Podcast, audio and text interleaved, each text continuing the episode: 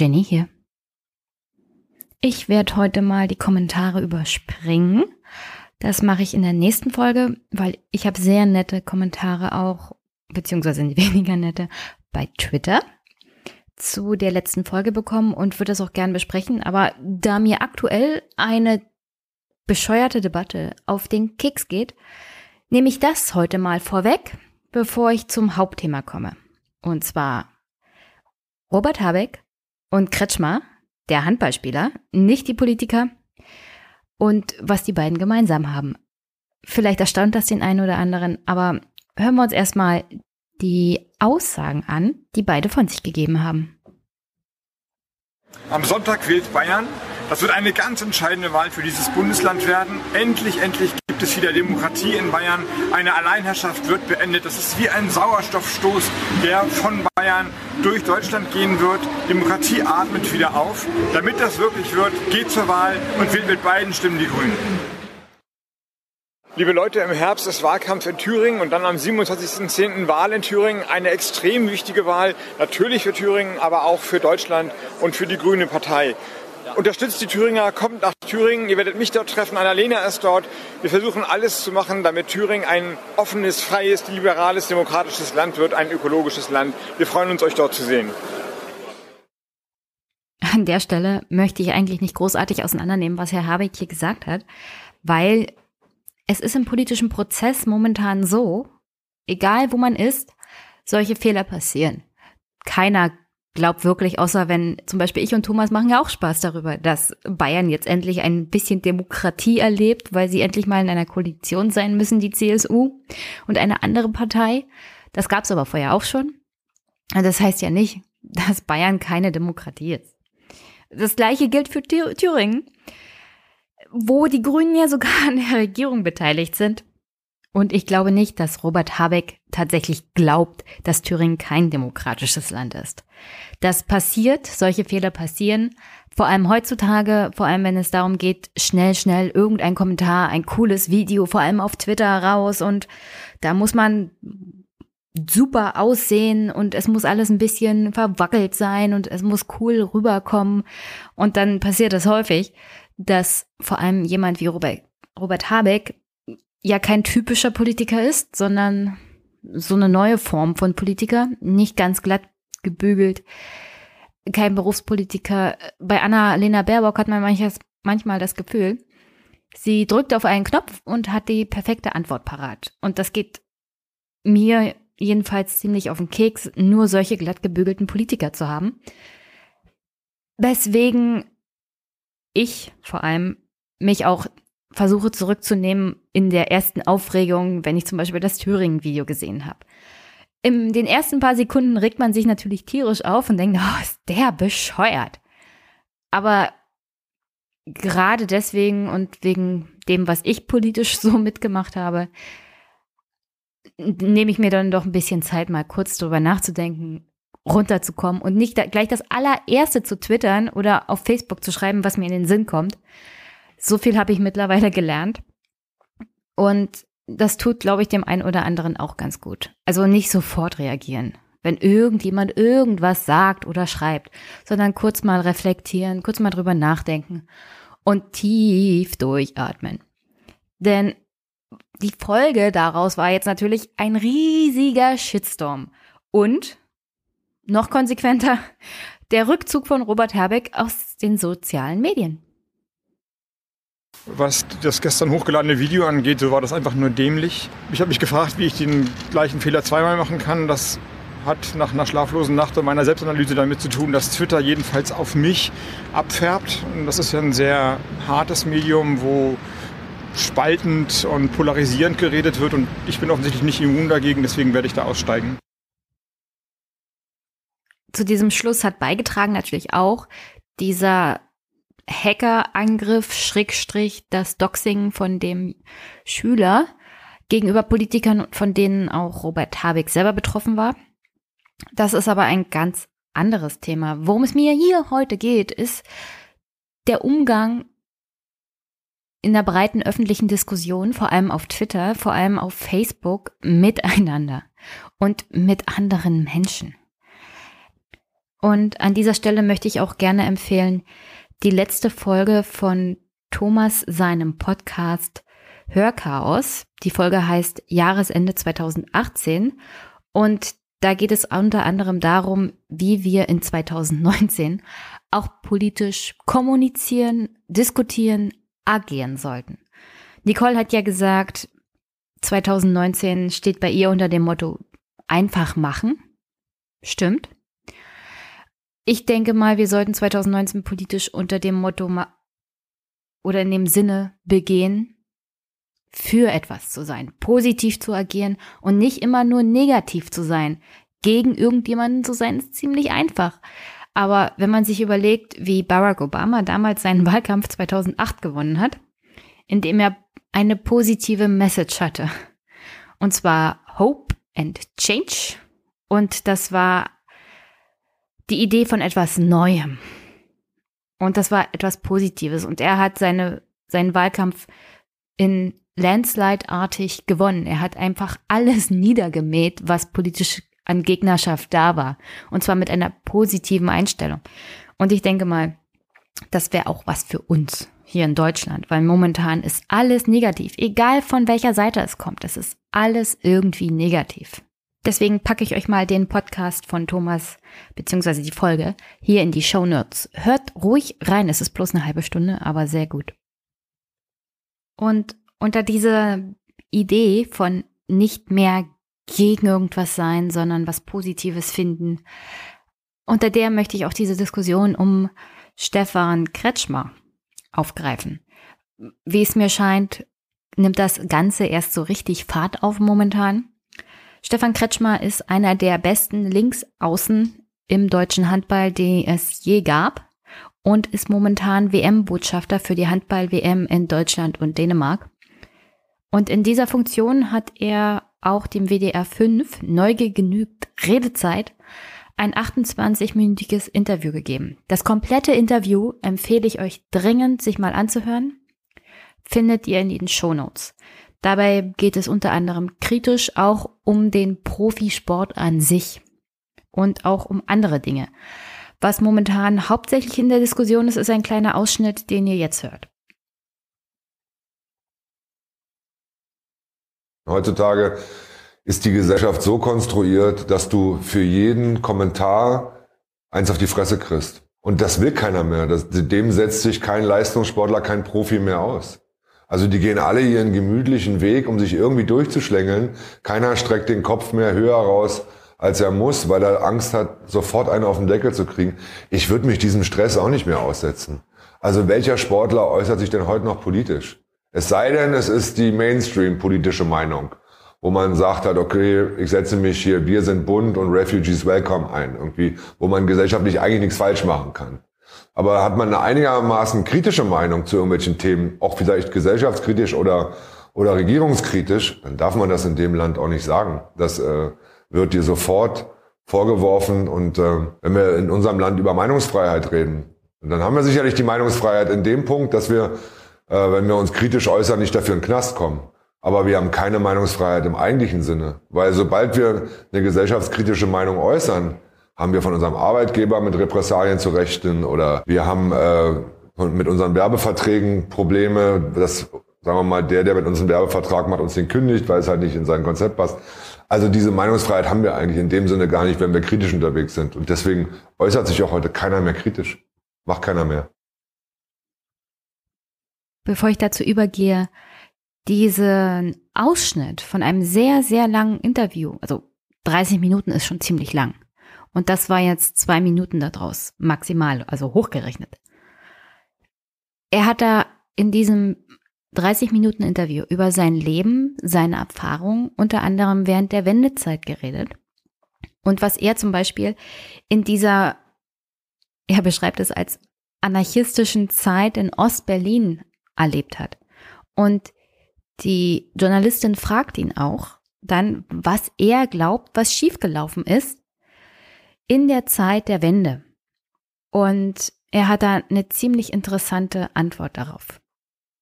Und Würden Sie jetzt im Nachhinein sagen, dass da was schiefgelaufen ist, politisch und gesellschaftlich? Also was ist vor allen Dingen schiefgelaufen in der Übergangsphase, in der Einigungsphase zwischen Ost- und Westdeutschland, wenn man jetzt sieht, dass man, dass es doch noch irgendwie gespalten wirkt?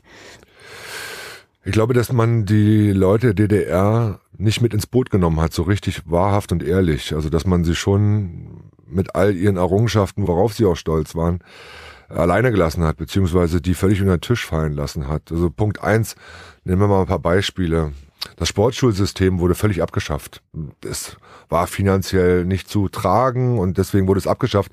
Heute, 20 Jahre später, erfindet der Westen das Sportschulsystem wieder neu und nennt es Sportakademie oder Internate, Sportinternate gibt es, sowas, ja. Mhm. Also, und jetzt ist es auch immer die Erfindung äh, derer, die es damals eigentlich vielleicht sogar zerstört haben. Also, es, das war Quatsch. Ähm, ich weiß auch nicht, warum man so Errungenschaften wie Kindergartenplätze äh, für alle einfach so zunichte macht. Also es gab ja auch äh, viel Gutes, was dieses System seinen Bürgern gegeben hat. Und das wurde systematisch alles in Frage gestellt bzw. vernichtet. Hinzu kam, dass man immer wieder mit dem Vorurteil zu kämpfen hatte, der Ossi konnte ja nicht arbeiten oder die Ossis waren alle faul. Und das hat man in den Medien oft suggeriert. Also man fühlte sich schon, und äh, da können Sie mich jetzt polemisch nennen, so ein bisschen als Mensch zweiter Klasse. Und das hat sich bis heute so immer noch verankert mit der hohen Arbeitslosigkeit, mit den immer noch nicht angeglichenen Gehältern Ost und West, Rente, genau das Gleiche. Also man macht da schon eben noch Unterschiede. Und wenn man Unterschiede macht, offensichtliche Unterschiede, dann muss man nicht, äh, muss man sich nicht wundern, wenn es immer noch etwas gespalten ist, weil eine totale Gleichheit ist eben nach wie vor nicht hergestellt. Und das wollte ich eigentlich nur rausnehmen aus zwei Gründen. Erstmal, weil wir dieses Jahr in den neuen Bundesländern viele Landtagswahlen haben und ich glaube, dass Kretschmer hier einen guten Punkt trifft. Es geht dann noch weiter.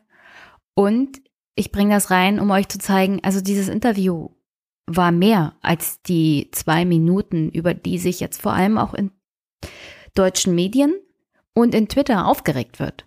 Und wenn mir jemand sagt, na ja, er kommt hier halt mit dem rechten Narrativ und benutzt die Worte der AfD und die AfD hat seine Aussagen geteilt. Ja, natürlich haben die seine Aussagen geteilt, weil es in ihr Weltbild passt. Und das ist aber nicht das Problem. Also Kretschmer hat das ja nicht gesagt, dass die AfD draufhüpfen kann, sondern er hat für sich ein Problem angesprochen und das er so wahrnimmt und sieht. Und wir können uns jetzt gerne darüber aufregen, dass er Mainstream-Medien gesagt hat und dass wir dieses Wort alle ganz schlecht finden. Oder wir unterhalten uns mal drüber, welche Kernkritik er hier wirklich angebracht hat. Und deswegen ist auch ganz interessant, was dann in dem Interview als nächstes kam von der Journalistin als Frage. Damit wir kurz auf der Zeitachse uns nochmal orientieren, zur selben Zeit, während Sie auch in der Hausbesetzerszene und in der Punkszene aktiv waren, haben Sie ja immer schon auch die ganze Zeit durch Handball gespielt, auch recht professionell. Wie haben Sie denn das geschafft? Das sind ja fast zwei Leben. Einmal in dieser Extremsportart und dann auch in, ja, im Privatleben extrem zu sein. Um ehrlich zu sein, hat man als Profisportler relativ viel Zeit. Also auch heute äh, ist es so, dass die Jungs einmal am Tag trainieren, vielleicht zweimal am Tag und der Rest ist ja eigentlich frei. Und dann muss man sehen, was macht man aus seinem Leben. Heute macht man Social Media oder man gründet Schmuckfirmen oder Klamottenkollektionen, keine Ahnung, was die Profis sich da oft einfallen lassen. Im Handball studieren viele und machen Ausbildung, weil eben äh, das Gehalt jetzt nicht ausreicht, um darüber hinaus beruhigt leben zu können oder sich zu, zur Ruhe setzen zu können.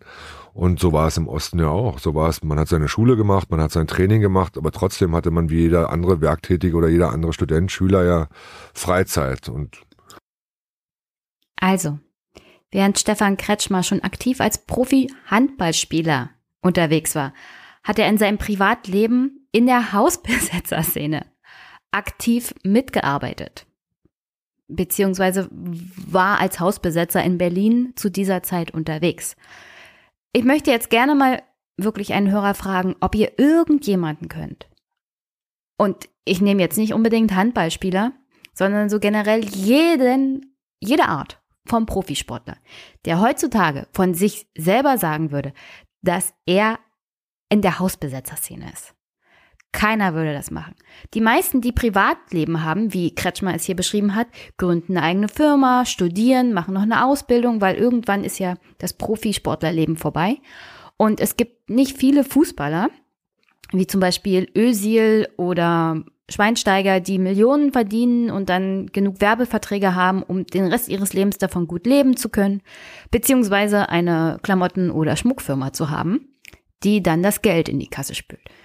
Die meisten müssen nach ihrer Profitätigkeit dann tatsächlich irgendeinen Beruf nachgehen, der bis zur Rente dann ausreicht. Und vor diesem Hintergrund kommt dann halt auch der nächste Kommentar von Stefan Kretschmer. Sie sind ja schon sehr konsequent immer in dem, was Sie machen und haben eine Haltung, die haben Sie auch immer geäußert. Sie haben eine Meinung. Sie waren ja auch schon, also nicht nur äh, optisch, sondern auch so jemand, der aufgefallen ist. Sind Sie damit nicht häufig angeeckt auch beim Profisport? Also geht das überhaupt? Damals ging es, heute geht es nicht mehr. Also Glauben Sie auch heute Damals nicht? Äh, waren die Medien, die wichtig waren, die Zeitungen. Heute gibt Social Media und in dem Bereich hat sich unwahrscheinlich viel geändert, weil aus dem Sportler von damals der gläserne Sportler von heute geworden ist. Und wenn man es als ultimative Herausforderung früher gesehen hat, nachts auszubrechen und am Trainer vorbeizukommen, fängt da heute die Gefahr erst an. wenn man es geschafft hat, am Trainer vorbeizukommen und kommt in einen Club oder kommt in eine Kneipe, dann warten dort eine Million Handys und äh, fotografieren dich und halten das fest. Diese Entwicklung des Social Media aus dem Sportler den gläsernen Menschen zu machen, macht Sportler zu Menschen, die keine Position mehr beziehen, die keine Meinung mehr haben, weil sie den Shitstorm nicht mehr ernten wollen. Und das kann ich völlig verstehen. Das war in den 90ern eben nicht so. Da konnte, konnte man Parolen raushauen, da konnte man sich politisch engagieren. Da wurde dann zwei Wochen über dich geschrieben und dann war es vorbei. Und dann tauchte im Internet auch nichts mehr auf, sondern dann war es weg. Heute ist es, begleitet es dich und verfolgt dich dein Leben lang, wenn du einmal etwas äußerst. Deswegen hat sich die Gesellschaft verändert und der Sportler hat sich natürlich auch verändert. Auf der anderen Seite äh, wird immer nach Typen wie Ihnen gesucht. Und auf der anderen Seite heißt es immer, es fehlen richtige Typen im Sport.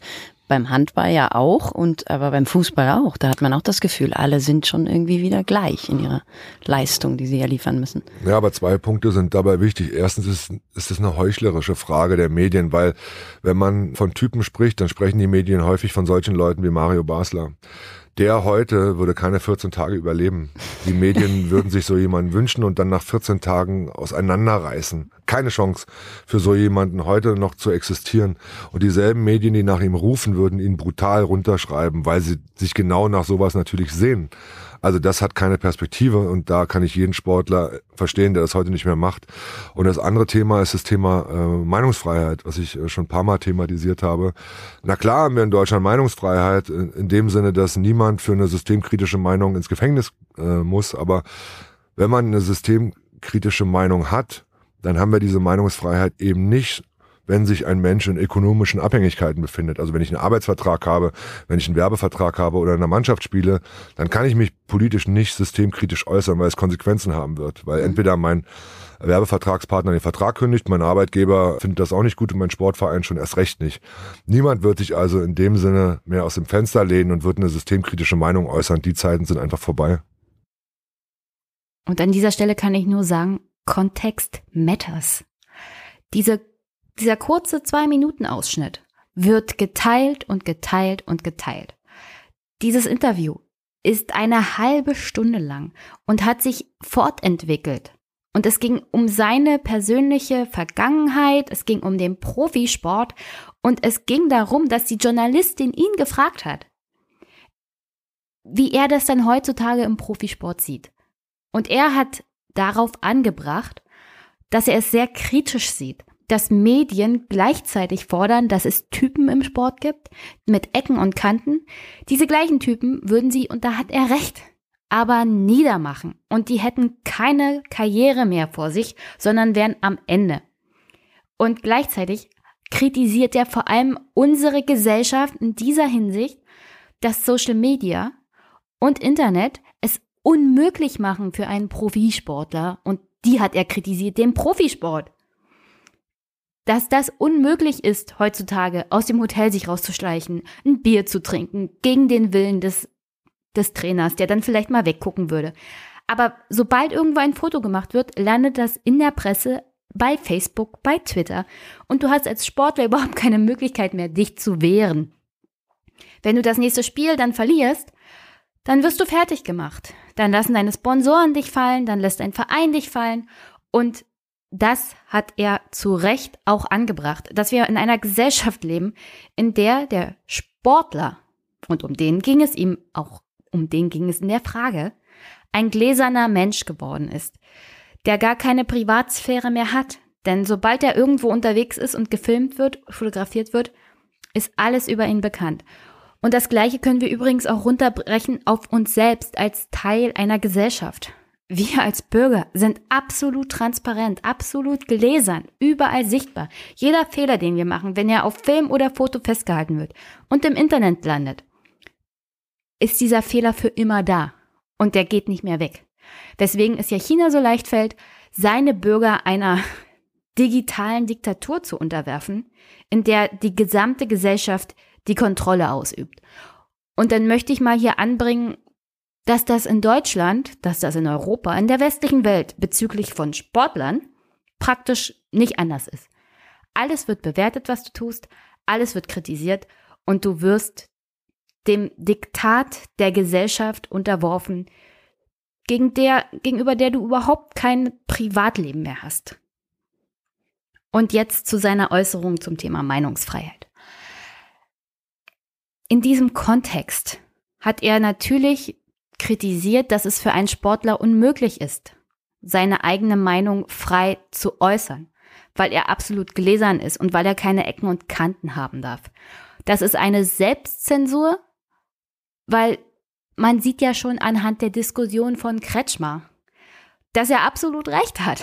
Wir können gar nicht frei darüber diskutieren, was er gesagt hat, weil wir noch nicht mal den Kontext akzeptieren, in dem er es gesagt hat sondern gleich sagen, oh nein, er hat gesagt, es gibt keine Meinungsfreiheit. Und die AfD ist sofort draufgesprungen.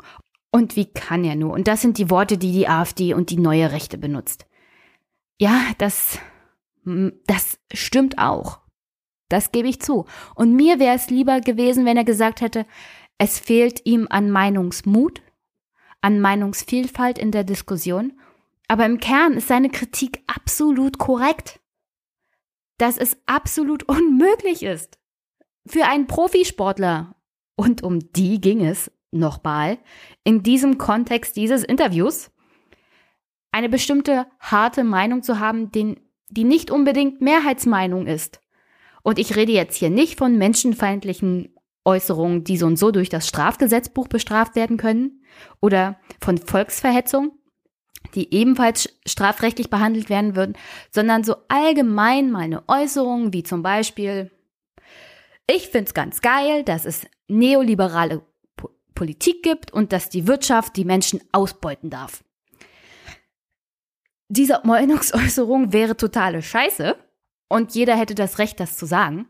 Aber gehen wir mal davon aus, dass der Sportler, was weiß ich, sagen wir Philipp Lahm, das sagen würde er wäre nicht mehr lange ein Gesicht des DFB, weil ihm so viel an Shitstorm gegenüber vorgebracht würde, dass, naja, er wäre jedenfalls kein guter Werbeträger mehr. Und darum geht es ja im Profisport heutzutage, dass das Gesicht und dass die Person völlig ecken- und kantenfrei ist und dass er gut bei den Sponsoren ankommt, damit die Produkte gut verkauft werden können. Und in dieser Hinsicht gebe ich Kretschmer total recht. Wie er es gesagt hat, mag kritikwürdig sein, aber auch da würde ich mal sagen, ein, ein Level runterfahren, beruhigen, durchatmen und nicht auf Twitter völlig durchdrehen. Weil manche Kommentare sind völlig, also hört euch doch erstmal das ganze Interview an und dann kann man ganz in Ruhe mal über diese zwei Minuten reden und dann kann man sagen, ja, ich finde die Worte Mainstream und Co. jetzt nicht so, da, so geil. Und da hätte er sich mal anders ausdrücken sollen. Aber wollen wir wirklich darüber diskutieren, dass er die falschen Worte gewählt hat? Oder wollen wir darüber diskutieren, dass wir in einer Gesellschaft leben, in der es Profisportlern unmöglich gemacht wird, eine andere Meinung zu haben, als die, die breit in der Öffentlichkeit akzeptiert wird? Weil sonst sein seine Lebenshaltungskosten nicht mehr gedeckt werden könnten, weil er nirgendwo mehr Geld verdienen würde. Und das ist, und da hat Kretschmer auch recht, für einen Sportler, der so abhängig ist von seinem Verein und seinen Sponsoren, Nun mal das Allerwichtigste, weil die meisten Sportler haben auch eine Familie, die essen will und wohnen will. Daher, wenn mal wieder ein Sportler, ein Politiker oder sonst wer ein kurzes Video hat, das er irgendwo auf Twitter verbreitet, sei es Habeck, sei es Kretschmer oder jemand anders. Im Fall von Kretschmer einfach das komplette Interview anhören und sich nochmal Gedanken darüber machen, ob im Kern seine Kritik bezogen auf den Profisport hier zum Beispiel nicht richtig ist. Und ob seine Kritik bezogen auf die Gesamtgesellschaft nicht vielleicht auch im Kern was Wahres hat. Denn wenn man sieht, was auf Twitter bezüglich dieser zwei Minuten so abgeht, kann man sagen, es gibt überhaupt keine Diskussion darum, ob er im Kern was Wahres hat, sondern es geht nur noch darum, dass Kretschmer jemand ist, der rechte Rhetorik benutzt hat und dass das absolut verwerflich ist und dass wir gefälligst hier äh, akzeptieren müssen, dass wir Meinungsfreiheit haben und dass er das nicht kritisieren darf. Dass der Kontext seiner Aussage wichtig ist in diesem Bezug, darauf geht überhaupt keiner ein. Und dass er im Kern in bestimmten Aussagen sogar richtig liegt dass Social Media was mit uns macht, dass wir gläserne Menschen geworden sind und dass der gesellschaftliche Druck, nur eine bestimmte Meinung öffentlich zu äußern, zu einer Art selbst auferlegter Zensur führen kann. Das, das, also darüber redet auch keiner. Und dass da im Kern auch was dran ist, dass man sich gar nicht mehr traut, teilweise bestimmte Sachen zu diskutieren dass man sich gar nicht traut, sich politisch zu äußern, vor allem auf den sozialen Medien. Das ist alles ein großes, großes Problem. Denn wenn die Menschen aufhören, sich auszutauschen über ihre politischen Einstellungen und Meinungen, wenn man niedergebrüllt wird oder nicht beachtet wird, 20, 27, 28 Jahre lang, dann haben wir am Ende jemanden wie Trump an der Regierung und die AfD in Ostdeutschland bei 30 Prozent. Weil keiner mehr miteinander redet, sich nicht mehr austauscht, weil die Probleme irgendwie liegen gelassen werden, weil keiner mehr genau weiß, welche Probleme es überhaupt gibt. Und weil keiner mehr ernst genommen wird. Weil alle sagen, ja, deine politische Realität, die nehme ich gar nicht wahr, weil die ist falsch. Und deine politische Meinung so und so. Und das ist dann die Ende dieser Diskussion. Und das ist aber keine politische Debatte, sondern das ist das Niedermachen in, auf eine Art und Weise, die eher autoritäre Gesellschaften mit sich bringen oder totalitäre Gesellschaften. Und in einer Demokratie kann das sehr schnell zu sehr falschen Entwicklungen führen. Und deswegen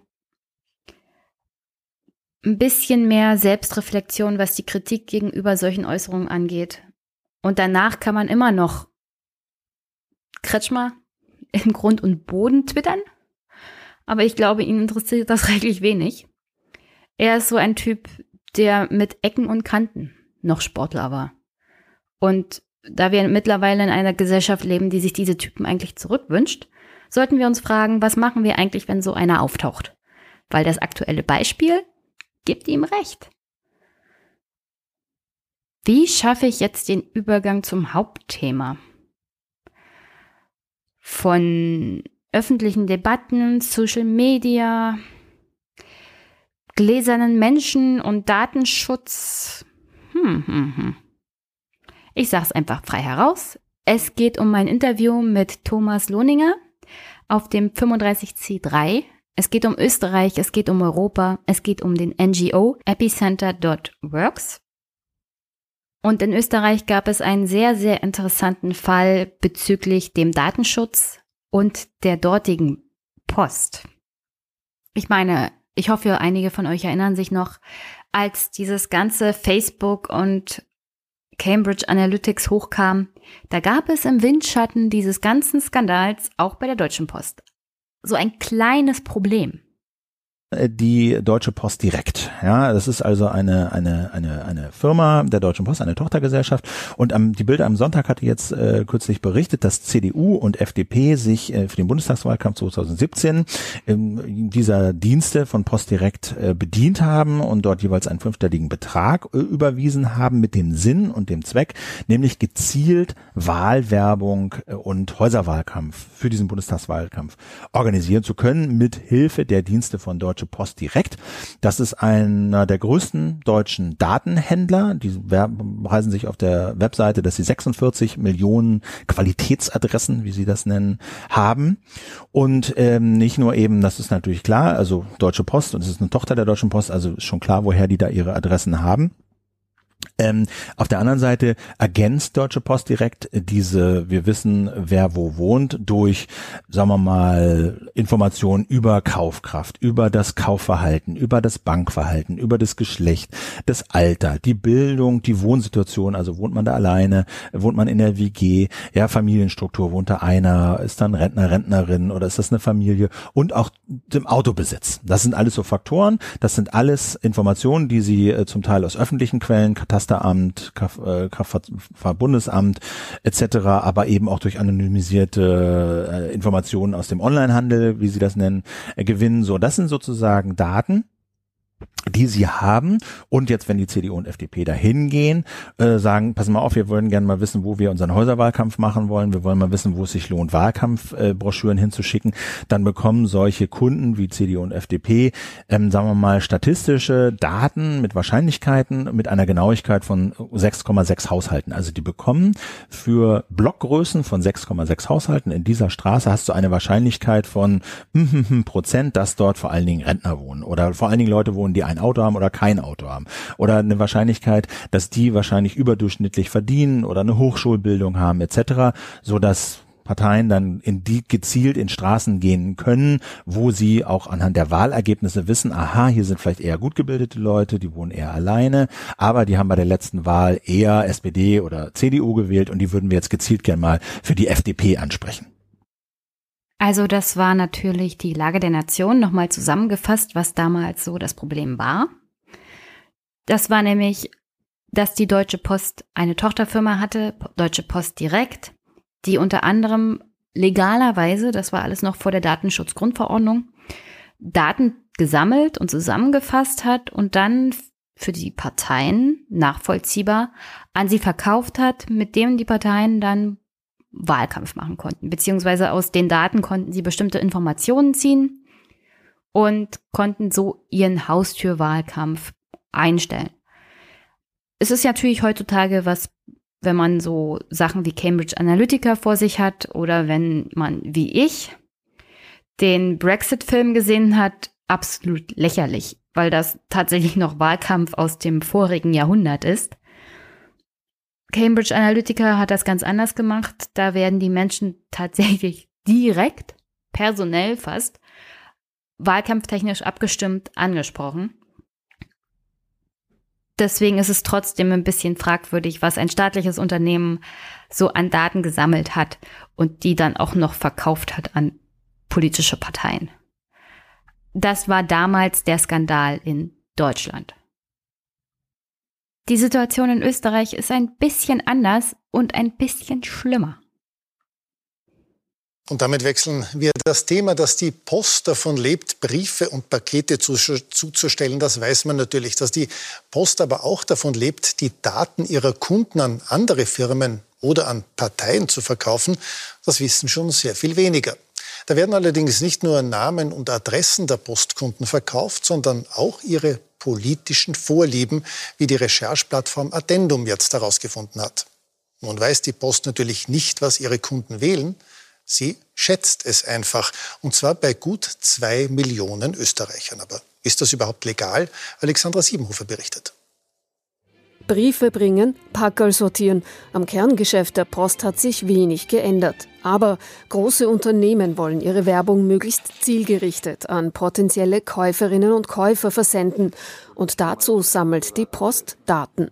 Manche hat sie selbst, etwa die Adresse oder wie oft man im Versandhandel einkauft. Manche kauft sie von anderen Datensammlern, etwa ob man Kinder hat. Und manche Daten sind öffentlich, etwa wie in der eigenen Wohngegend gewählt wurde. Daraus bastelt die Post dann für jede Person ein Profil. Drei Millionen solcher Profile hat sie. Bei zwei Dritteln davon ist miterfasst die Aufgeschlossenheit gegenüber einer bestimmten Partei.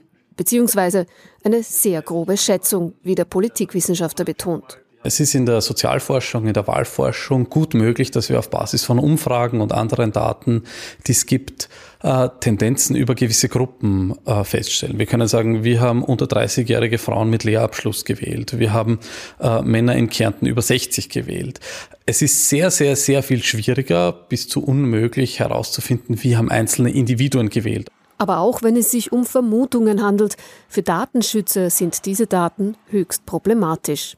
Die äh, politische Meinung ist genau wie andere Daten, äh, zum Beispiel eben Gesundheitsdaten oder Gewerkschaftszugehörigkeit, äh, Daten über das Sexualleben, gezählt zu den sensiblen Daten und für diese gibt es besonders strenge Regeln der Verarbeitung und die werden in diesem Kontext nur mit Einwilligung der Betroffenen. Bei der Post sieht man das anders, wollte der Tipp 2 aber weder ein Interview noch ein schriftliches Statement geben. In einer Stellungnahme der Post auf der Rechercheplattform Addendum heißt es, diese Berechnungen ergeben eine Wahrscheinlichkeit, mit der ein Merkmal auf die betroffene Person zutreffen kann.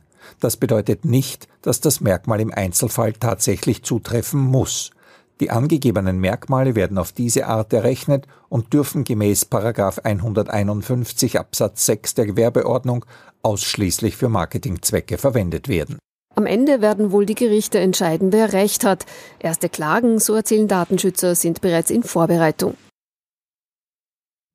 Das klingt jetzt alles erstmal nicht so schlimm, bis man sich überlegt, dass die Schätzung, welche Parteiaffinität man hat, jetzt alle betrifft in der Gegend. Also selbst wenn du da zwischendurch irgendwie einen grünen Wähler hast, kann es dir passieren, dass Affinität für FPÖ, ÖVP-Wählerschaft geschätzt wird, aufgrund der Tatsache, dass die Statistik das hergibt. Und das ist jetzt vielleicht nicht so schön. Natürlich erfährst du es nicht, aber trotzdem finde ich das jetzt kein besonders wissenschaftliches Herangehen. Ähm, und dann ist da noch diese klitzekleine Tatsache der Datenschutzgrundverordnung. Und dass die österreichische Post nicht einfach so die Daten zu eigenen Zwecken, finanziellen Zwecken weiterverkaufen darf, seit es die Datenschutzgrundverordnung gibt, sondern theoretisch erstmal eine neue Erlaubnis bei all ihren Kunden einholen müsste. So wie ich das verstanden habe, wenn es um die Datenschutzgrundverordnung geht. Das ist nicht passiert. Und was aber passiert ist, ist, dass dieser Skandal hochgekommen ist und viele Österreicher gefordert haben von der österreichischen Post, einfach mal alle Daten, die sie gespeichert haben, zu löschen. Weil das ist nämlich im Kleingedruckten der österreichischen Post auch erlaubt gewesen, dass man wieder beantragen kann, dass die Daten gelöscht werden. So gut wie keiner liest das und so gut wie keiner weiß das, aber das war halt auch möglich, beziehungsweise ist möglich in Österreich.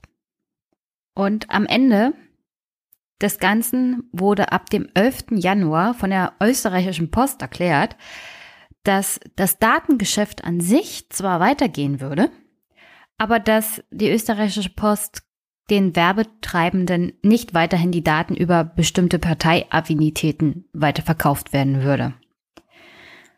Also ich würde es ja toll finden, wenn so eine, so eine Institution wie die Post, ob in Deutschland oder Österreich, so generell nicht mit den Daten handelt, die sie bekommt, denn das Standing der Post ist jetzt nicht das Beste. Und das hilft dem ganzen Konstrukt an Post so überhaupt gar nicht, um Vertrauen zu schaffen. Und das braucht es eigentlich in so einer Institution. Also wenn Facebook meine Daten weiterverkauft, dann erwarte ich das mittlerweile und versuche ihnen gar keine Daten mehr zu geben. Ich erwarte auch von Twitter, dass sie meine Daten weiterverkaufen und ich finde es nicht besonders geil. Was ich nicht erwarte, ist, dass es die Post tut. Vielleicht, weil das eine das Internetmedium ist und das andere ist das reale Medium und ich habe tiefes Vertrauen in die Post. Bis auf das Paket das ich Nicole geschickt habe, das dreimal zurückkam, aber das ist eine andere Story. Aber an sich habe ich schon ziemlich großes Vertrauen in die Deutsche Post. Ich bin mir ziemlich sicher, die Österreicher hatten das auch. Und sowas schadet einfach nur dem Ansehen einer, eines Unternehmens, das es im 21. Jahrhundert so und so schon ziemlich schwer hat. Und warum ich das hier anbringe als Übergang zu meinem Interview mit Thomas Lohniger, ist ganz einfach. Auch wenn es mir nicht ganz ausreicht, dass die österreichische Post nur aufgehört hat, die Parteiaffinitäten weiterzugeben. Es ist ein gutes Beispiel dafür, was NGOs und gesellschaftlicher Widerstand beziehungsweise ziviler Ungehorsam so alles erreichen kann, wenn er organisiert ist, wenn er auf rechtlich festen Füßen steht und wenn er engagiert ist. Also was erreicht werden kann durch Menschen, denen tatsächlich Recht und Gesetz etwas bedeutet, vor allem die Rechte von Bürgern. Und in diesem Sinne hoffe ich, versteht ihr auch das Interview besser. Ich finde es ein bisschen schade, dass dieser Skandal nicht schon zum 35C3 aufkam. Aber auf andere Weise ist es schon ganz witzig, weil Thomas und ich uns auch darüber unterhalten haben, wie wichtig das Jahr 2019 unter anderem auch sein wird. Dass es wichtig ist, für Epicenter Works am Ball zu bleiben und aufzupassen und der schwarz-türkisen Regierung auf die Finger zu schauen. Vor allem was die Bürgerrechte und Freiheitsrechte von Menschen in Österreich auch angeht und auch in Europa. Insofern freue ich mich, dass ihr hier gleich das fast einstündige spontane Interview vom 35C3 zu hören bekommt. Thomas war ein sehr angenehmer Gesprächspartner. Ich hoffe, in Zukunft mal wieder den ein oder anderen Österreicher im Podcast zu haben. Es ist schon ganz interessant, was in Österreich so los ist und die Sichtweise unter anderem auch der Österreicher auf Deutschland und auf Europa im Wahljahr 2019. Und zum Abschluss möchte ich einfach nur sagen, unterstützt den Podcast, vor allem mit guten Bewertungen. Aber habt auch eine wunder, wunderschöne Woche. Vielleicht sehe ich den einen oder anderen morgen beim Aufwachen Hörertreffen, weil wenn es in Berlin ist, komme ich natürlich hin und freue mich total auf die Gäste. Ulrike Güro wird da sein von Lucke, ich bin super, super gespannt und freue mich richtig drauf. Vor allem auf von Lucke. Der war ja schon in dem Jung und Naiv-Interview richtig toll. Und ja, das war's soweit für heute. Und wie ihr mitbekommen habt, das mit dem Zwei-Wochen-Rhythmus klappt noch nicht so richtig. Aber wenn man schon vorproduziert hat, dann kann man auch wöchentlich ver veröffentlichen und spontan mal nebenbei sowas wie Stefan Kretschmars Aussage aufgreifen. Und ich hoffe, ihr habt trotzdem und euch gut unterhalten in dem Podcast bisher. Gute Unterhaltung kriegt ihr jetzt auf alle Fälle noch weiter.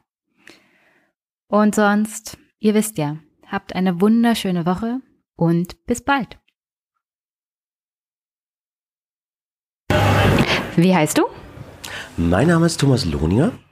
Und wo sind wir hier? Wir sind hier in Leipzig auf dem 35. Chaos Communication Kongress. Und was machst du hier genau? Ähm, das ist jetzt mein zehnter Kongress und ich bin hier aus äh, ja eigentlich sparsam Gerät, weil ich diese Veranstaltung wahnsinnig spannend finde und ich bin auch hier, weil ich einen Vortrag halte heute. Und worum geht's bei dem Vortrag? Ähm, grob gesprochen um Österreich, um die politische Situation in Österreich. Ähm, das hat äh, einen Fokus auf die Netzpolitik, weil ich in einer netzpolitischen NGO, einem Verein in Wien arbeite und wir uns deswegen sehr intensiv mit der österreichischen Innenpolitik beschäftigen und auch sehr viel mit Europa, weil ähm, Österreich ja gerade den Ratsvorsitz hat. Äh, jetzt glaube ich nicht mehr, die Rumänen haben übernommen, glaube ich. Mit 1. Jänner. Ähm, dann, dann wird übergeben. Ähm, du hast das T-Shirt, glaube ich, an von der NGO. Äh, Epicenter Works. Was genau macht ihr? Wie alt ist die NGO und warum wurde sie gegründet? Ähm, der Verein hat sich 2010 als Arbeitskreis Vorratsdaten gegründet und wir haben, wie der Name schon sagt, ein einziges Thema gehabt, nämlich die Vorratsdatenspeicherung abzuschaffen in Österreich und ganz Europa. Ähm, das haben wir 2014 geschafft ähm, weil wir erfolgreich waren vor dem Europäischen Gerichtshof mit unserer Verfassungsklage. Und seitdem gibt es die EU-Richtlinie zur Vorratsdatenspeicherung nicht mehr. Und auch im selben Jahr haben wir die österreichische Umsetzung dieses Überwachungsgesetzes gekippt. Ähm, und da hätten wir eigentlich uns auflösen können, weil wir den kompletten Vereinszweck laut Statuten erfüllt haben zu dem Zeitpunkt.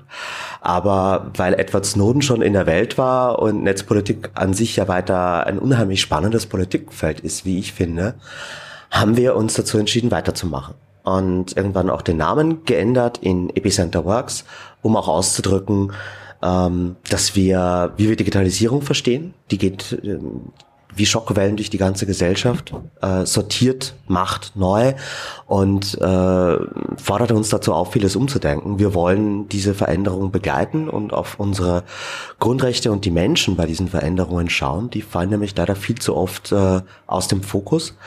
Und ja, wir arbeiten heute an allen netzpolitischen Themen. Also unser anderer großer Schwerpunkt neben Datenschutz ist Netzneutralität. Da war ich selber auch eine Zeit lang in Brüssel ähm, und habe äh, an dem europäischen Gesetz zur Netzneutralität mitgearbeitet. Ich weiß nicht, ob man Netzneutralität erklären muss. Erklär's mal. Ähm, das ist das Grundprinzip, äh, dass alle Daten im Internet gleichberechtigt sein müssen. Äh, und man könnte sagen, das Erfolgsrezept, das, was das Internet unterscheidet von vorherigen Netzwerken wie Telefon oder Fernsehen, wir sind alle gleichberechtigte Empfänger und Sender in einem globalen Netzwerk. Damit das so bleibt, gibt es die Netzneutralität. Und die haben wir jetzt in Europa ähm, über einen sehr langen dreijährigen Kampf mit einer Kampagne safetyinternet.eu äh, festgeschrieben, so dass jetzt eine halbe Milliarde Menschen in der EU ähm, dieses Recht genießen, auch das Recht haben, das Internet gleichberechtigt frei zu nutzen. Und äh, deswegen arbeiten wir gerne auf EU-Ebene, weil Österreich ist ein kleines Land und äh, da macht man, wenn man klug ist, auch wirklich nicht den Fehler, dass man nicht über den Tellerrand schaut. Nicht zu viel vorgreifen, ich habe da noch Fragen. Ähm, du hast gesagt, du bist aus Österreich, man hört es ein bisschen. Ihr hattet jetzt nicht nur die EU-Ratspräsidentschaft, sondern ihr hattet ein Jahr schwarz-blau, also ÖVP und FPÖ, Kanzlers Kurz, der Kanzler ist da kurz. Ähm, also wir, wir haben jetzt seit Dezember 2017 die neue Regierung. Ähm, du hast das gesagt, schwarz-blau, äh, schwarz-konservativ, das ist die ÖVP, was in Deutschland die Union ist. Und die FPÖ ist sehr ähnlich der AfD. Nur, dass in Österreich das eine Partei ist, die äh, schon eine lange Geschichte hat. Ähm, die FPÖ ist mehr oder weniger die Nachfolgeorganisation der NSDAP in Österreich. Also es ist zumindest so, dass nach der Krieg und der, dem Staatsvertrag 1955 äh, es sofort wieder eine Nachfolgepartei gab. Äh, und und äh, die wurde dann noch einmal neu gegründet als die FPÖ. Jetzt hat jetzt war ein Jahr Regierung. Was haben die Österreicher jetzt in dem Jahr davon gehabt? Weil als die Regierung kam, hat ja zum Beispiel auch die FPÖ viel versprochen.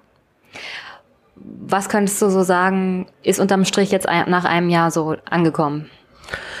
Ähm, das ist eine gute Frage. Ähm, versprochen wurde den Leuten, dass es mehr direkte Demokratie gibt, dass es äh, eine Gesellschaft gibt, die ähm, auf alles schaut. Es wurde sehr stark ein Heimatgedanke ins Spiel gebracht im Wahlkampf.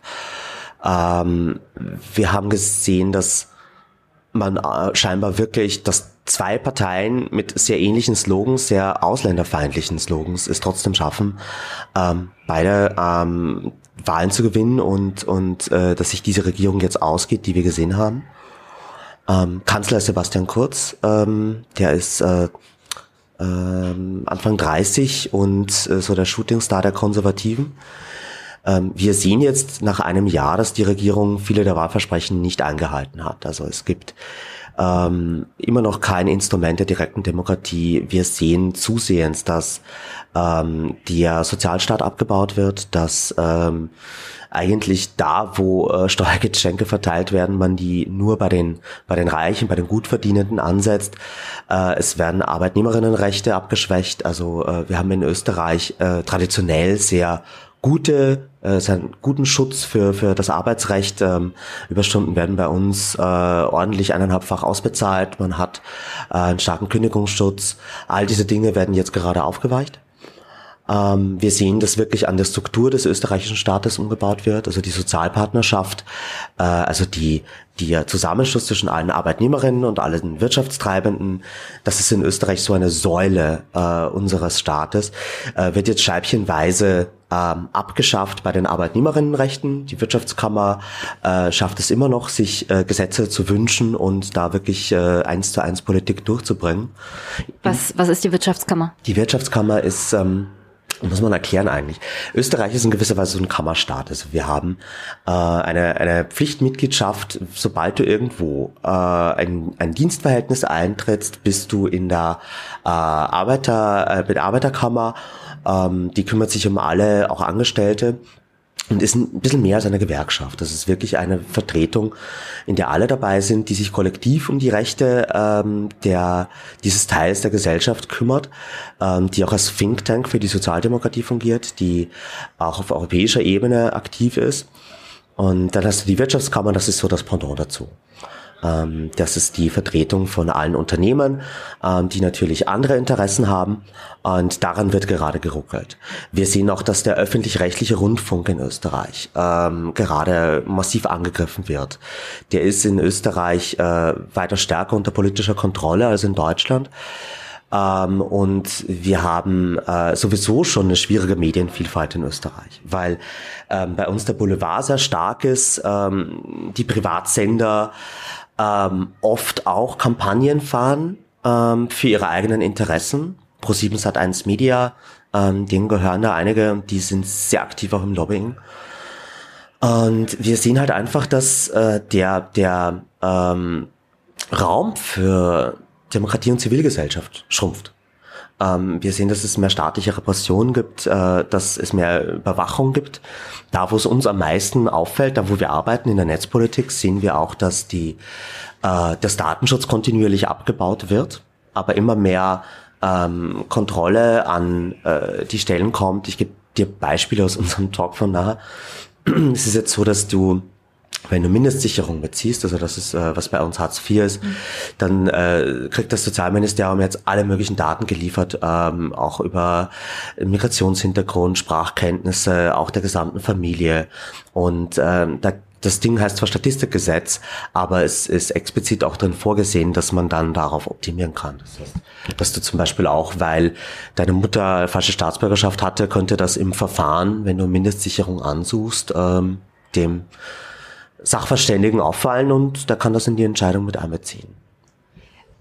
Haben Sie sich das von Deutschland abgeguckt? Weil hier ist ja so, Hartz-IV-Empfänger haben eine Akte, die ist 600 Seiten lang. Aber das hört sich in dem Fall ein bisschen mehr nach institutionellem Rassismus an.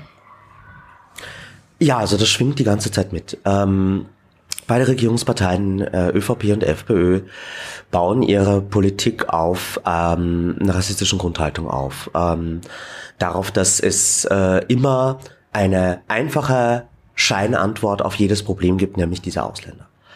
Und ähm, man versucht auch wirklich in der Regierung äh, immer auf diese Themen zurückzukommen und auch eine Stimmung der Angst in der Bevölkerung zu schüren.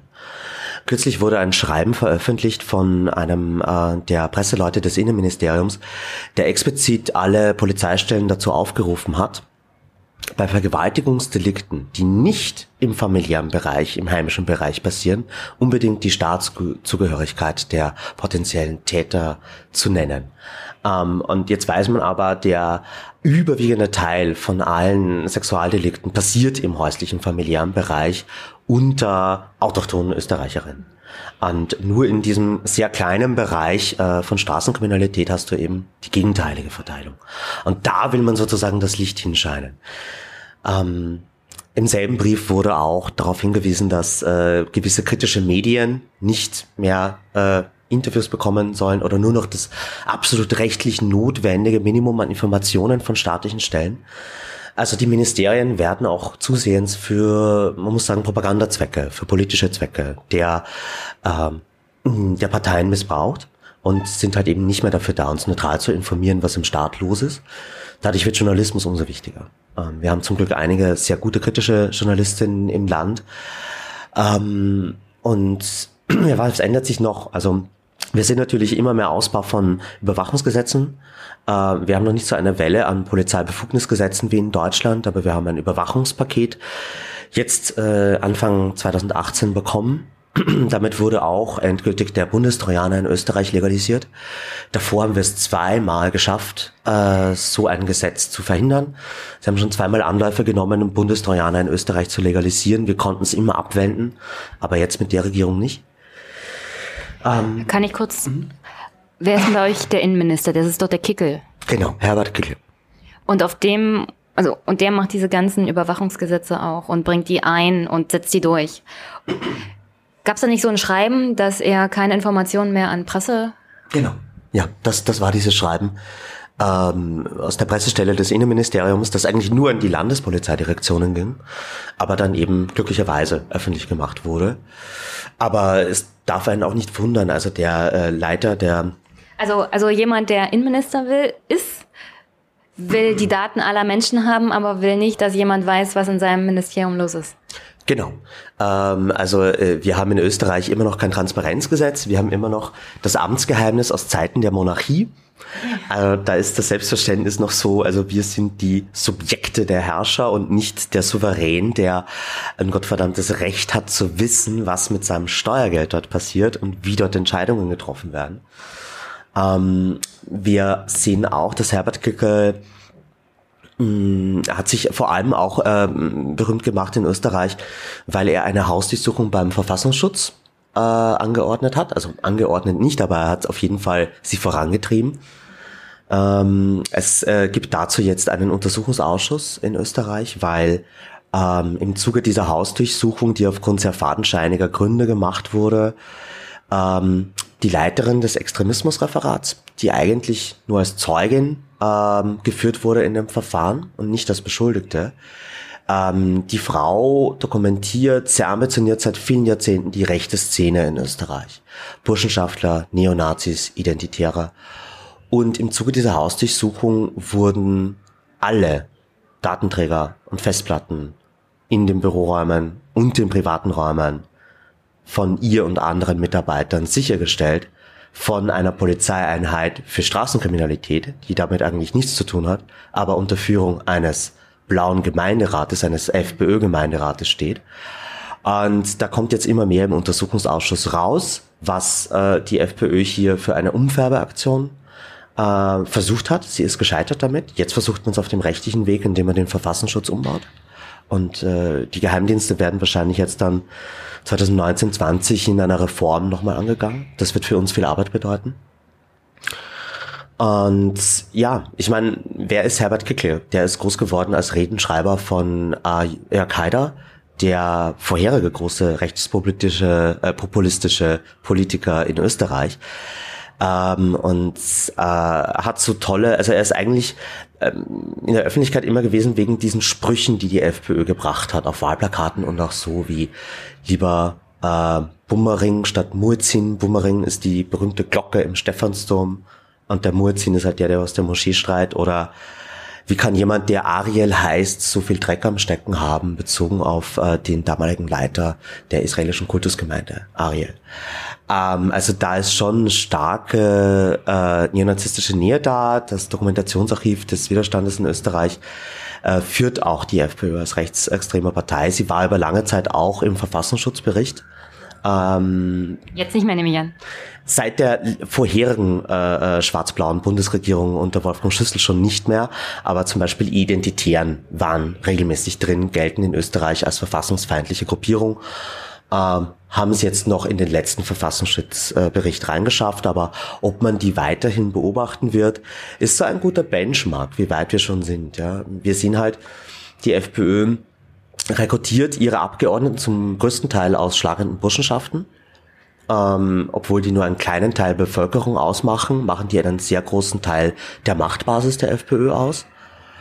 Ähm, und wir sehen auch gerade, dass, um wieder zu dem vorigen Thema Umbau des Staates zurückzukommen, es werden gerade 11.000 neue Polizeiplanstellen in Österreich geschaffen. Und ähm, Innenminister Kickel hat ähm, die Hürden gesenkt, so dass man irgendwie auch mit geringerer Rechtschreib- oder Leserkompetenz äh, in den öffentlichen Dienst kommt und gleichzeitig wirbt er massiv unter anderem auch auf äh, rechten äh, Fake News Seiten wie Alles Roger. Ähm, das heißt, da wird schon gerade versucht, so ein bisschen die Tore zu öffnen. Auf, auf ähm, Beamtenebene wird natürlich schon umgefärbt, aber das ist ganz normal. Das macht jede Partei. Äh, Finde ich auch nicht gut, aber natürlich, wenn man eine Wahl gewinnt, will man seine Günstlinge und die Leute, denen man vertraut, an gewisse Ämter setzen. Das tun leider alle Politiker. Wie wird denn die Regierung bisher von der normalen, also so der wählenden Bevölkerung bewertet? Also wenn man nicht gerade als NGO unterwegs ist und sich hinter den Kulissen ganz genau auskennt und welche Folgen das auch haben kann, diese Politik, wie nimmt das die Bevölkerung so auf? Das ist eine gute Frage. Ich stelle mir da auch immer wieder und ähm, in den letzten Umfragen hat sich jetzt noch nicht wirklich groß etwas verschoben. Das liegt aber vor allem auch an dem Versagen unserer Oppositionsparteien. Ähm, die äh, Grüne Partei ist sowieso aus dem Parlament geflogen mit der letzten Nationalratswahl. Ähm, es hatte viele Gründe, aber eine Abspaltung davon, die Liste Pilz, die jetzt die Liste Jetzt heißt, zumindest im Parlamentsclub, die haben äh, auch interne Probleme aufgrund von ähm, äh, Vorwürfen gegen den Parteigründer, die im sexuellen Bereich liegen. Dann äh, gibt es äh, die Liberalen, die Neos, die machen eigentlich so die beste Oppositionsarbeit äh, im Moment im Sinne von Kontrolle und genau hinschauen und Dinge kritisieren, die kritikwürdig sind. Und die Sozialdemokratie hat sich leider komplett enthäuptet. Die hatten einen sehr erfolgreichen äh, Spitzenkandidat, Christian Kern. Der war auch zeitweise Bundeskanzler, aber dann die erste Wahl, die er geschlagen hat, die hat er auch zwar nicht gewonnen, aber er hat äh, Zuwächse gehabt, was für eine Sozialdemokratie in äh, Europa schon ein großer Erfolg ist. Und äh, dann hat er aber irgendwann keine Lust mehr darauf, Oppositionspolitik zu machen und hat sich äh, sehr unrühmlich verabschiedet. Ähm, und jetzt gibt es eine Nachfolgerin, Pamela Rendi Wagner, die aber zuletzt auch eher ungut aufgefallen ist mit, ähm, das also so Aussagen, dass ihr Marx zu leistungsfeindlich ist und dass man jetzt das mit der Mindestsicherung, das passt doch schon so. Also auch nicht wirklich eine Alternative zu der Politik, die eh schon von zwei rechten Parteien gemacht wird. Dadurch äh, sind die Umfragen vielleicht nicht der beste Indikator. Was ein schöner Indikator ist, der mir Hoffnung macht, sind die Donnerstagsdemos. Das ist eine Institution, die es in Österreich schon unter der letzten schwarz-blauen Bundesregierung 2000 gab, ähm, ähm, dass jeden Donnerstag eine Demo durch die Innenstadt geht. Und die haben das wirklich über viele Jahre jede Woche durchgehalten. Und jetzt gibt es solche Demos auch wieder mit teils zigtausenden Leuten. Und äh, da geht schon wirklich was. Also man merkt, dass das Unbehagen wächst. Ähm, was wir halt nicht mehr sehen ist, bei der letzten schwarz-blauen Bundesregierung Anfang der 2000er, da gab es EU-Sanktionen gegen Österreich. Da gab es wirklich einen Aufschrei, da gab es irgendwie ein Times-Cover mit Jörg Haider als so in der, in der Linie mit äh, Adolf Hitler irgendwie so, was passiert hier in Österreich. Ähm, und das ist hier jetzt auch äh, überhaupt nicht mehr zu sehen. Also du, du, du hast äh, so eine Normalisierung dieses Rechtsrucks überall auf der Welt. Ähm, dass äh, Sebastian Kurz es jetzt wieder aufs Times-Cover geschafft hat, ähm, aber halt eben als der das neue Gesicht der neuen Rechten. Ja. Ähm, und äh, ich glaube, dass, dass da äh, ist vor allem das Problem der politischen Mitbewerber, dass es an wirklich guten, griffigen, linken Narrativen fehlt, die Verteilungsgerechtigkeit auch im ökologischen Sinn mitdenken, die Technologie emanzipatorisch verstehen, um wirklich eine Umverteilung auch zu schaffen. Wir hätten es ja in der Hand. Wir, wir brauchen nur konkrete Vorschläge. Im Moment ist das Build a Wall und ich schließe die Balkanroute und äh, wir müssen Flüchtlinge an der Grenze wegweisen. Das sind halt so schon einfache Antworten, die nicht funktionieren, aber die in den Köpfen hängen bleiben. Und da braucht es einen Gegenpol. Hat sich die SPÖ das abgeguckt von der SPD in Deutschland, dass man eine schwache Vorsitzende sich wählt, die eigentlich nur so den Kurs von Blair und Schröder aus den 90ern nochmal fortsetzen will, weil da waren die Sozialdemokraten erfolgreich und irgendwie nicht verstehen, dass eine generelle Frage von sozialer Gerechtigkeit, von Umverteilung das Einzige ist, was sie überhaupt noch retten kann? Ähm, ich glaube, dass die, da, da gab es sicherlich auch Gespräche, ob da jetzt irgendjemand äh, Vorlage war. Ähm, also Pamela Rendi, Pamela Rendi Wagner war auch die Wunschkandidatin von Christian Kerne, hat es noch in seinem Abgang geschafft, ähm, sie zu, zu installieren. Sie wird aber auch massiv angegriffen von den noch rechteren Teilen des Parteiflügels. Ähm, also es ist nicht so, dass sie jetzt ähm, sie ist gesamtgesellschaftlich vielleicht nicht das, was sich manche Menschen wünschen würden, aber sie ist trotzdem noch manchen parteiinternen Leuten zu, zu links. Ähm, und äh, in Österreich ist es anders als in Deutschland so, dass die Agenda 2010, also Hartz IV, die, der Abbau des Sozialstaates, nicht damals wie bei euch unter Rot-Grün, sondern halt eher noch von den Konservativen vorangetrieben wurde. Die SPÖ hat viel schlechte Gesetze mitbestimmt, aber ähm, so weit waren wir bis jetzt nicht. Das kommt erst jetzt. Ähm, gleichzeitig tun sie sich immer noch schwer mit der Positionierung. Und äh, da äh, gibt es auch viele interne machtpolitische Kämpfe zu, innerhalb der Partei, die einfach nicht ausgetragen sind. Und ähm, ich glaube auch, dass viele Politiker in Österreich glauben, das Land hat eine äh, generelle konservative rechte Haltung und deswegen ist kein Platz für, für, für links. Äh, ich glaube das nicht. Ich bin Sachpolitiker. Ich glaube, du kannst die Leute immer mit guten Antworten gewinnen.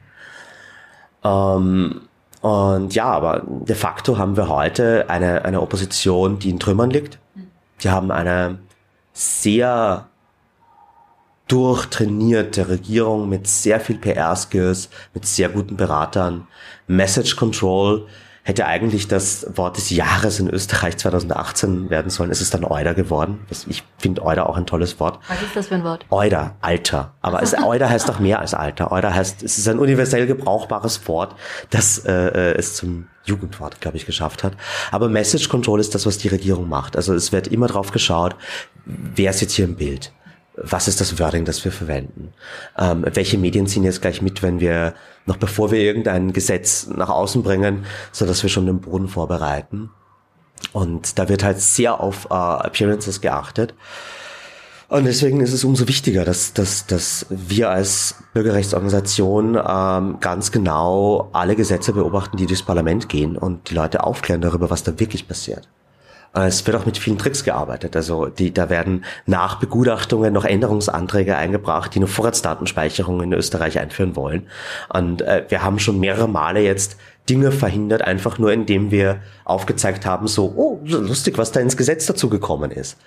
Also es zeigt doch, es ist ihnen peinlich genug, dass sie dann davon ablassen, aber würde da niemand aufstehen. Ähm, Würden sie es durchkriegen? Ja. Du hast die Donnerstagsdemos erwähnt. Bei uns gibt's ja so Montagsdemos eher. Gibt's jemanden, der die Organisation macht oder ist das so eine natürliche zivilgesellschaftliche Sache ohne jemand, der den Kopf, also den, der den Hut auf hat, der Kopf dieser Organisation ist, sondern dass das einfach nur eine gewachsene zivilgesellschaftliche Gegenbewegung ist. Und wieso schaffen das die Oppositionsparteien nicht, das aufzugreifen? Weil wir sehen ja auch in Frankreich, äh, diese Gelbwestenbewegung ist ja auch ohne Organisation, weil viele den Parteien so generell und bestimmten Institutionen gar nicht mehr vertrauen. Ist das ungefähr so in Österreich auch? Mm, also es ist äh, hinter den Donnerstagsdemos steckt ein Bündnis von verschiedenen NGOs und es gibt nicht wirklich so die eine Entität oder Sprecherperson, die äh, das Ganze repräsentiert, sondern es ist bewusst das Bündnis äh, der, derjenigen gedacht, die nicht einverstanden sind mit dem, was äh, die Regierung da tut.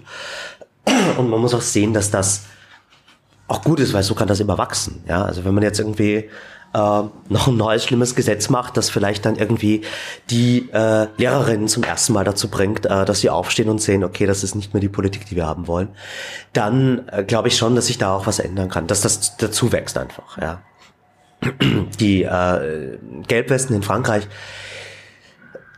sind nochmal viel dezentral. Also das ist für mich eher so näher an dem, was vielleicht Anonymous als Protestform war.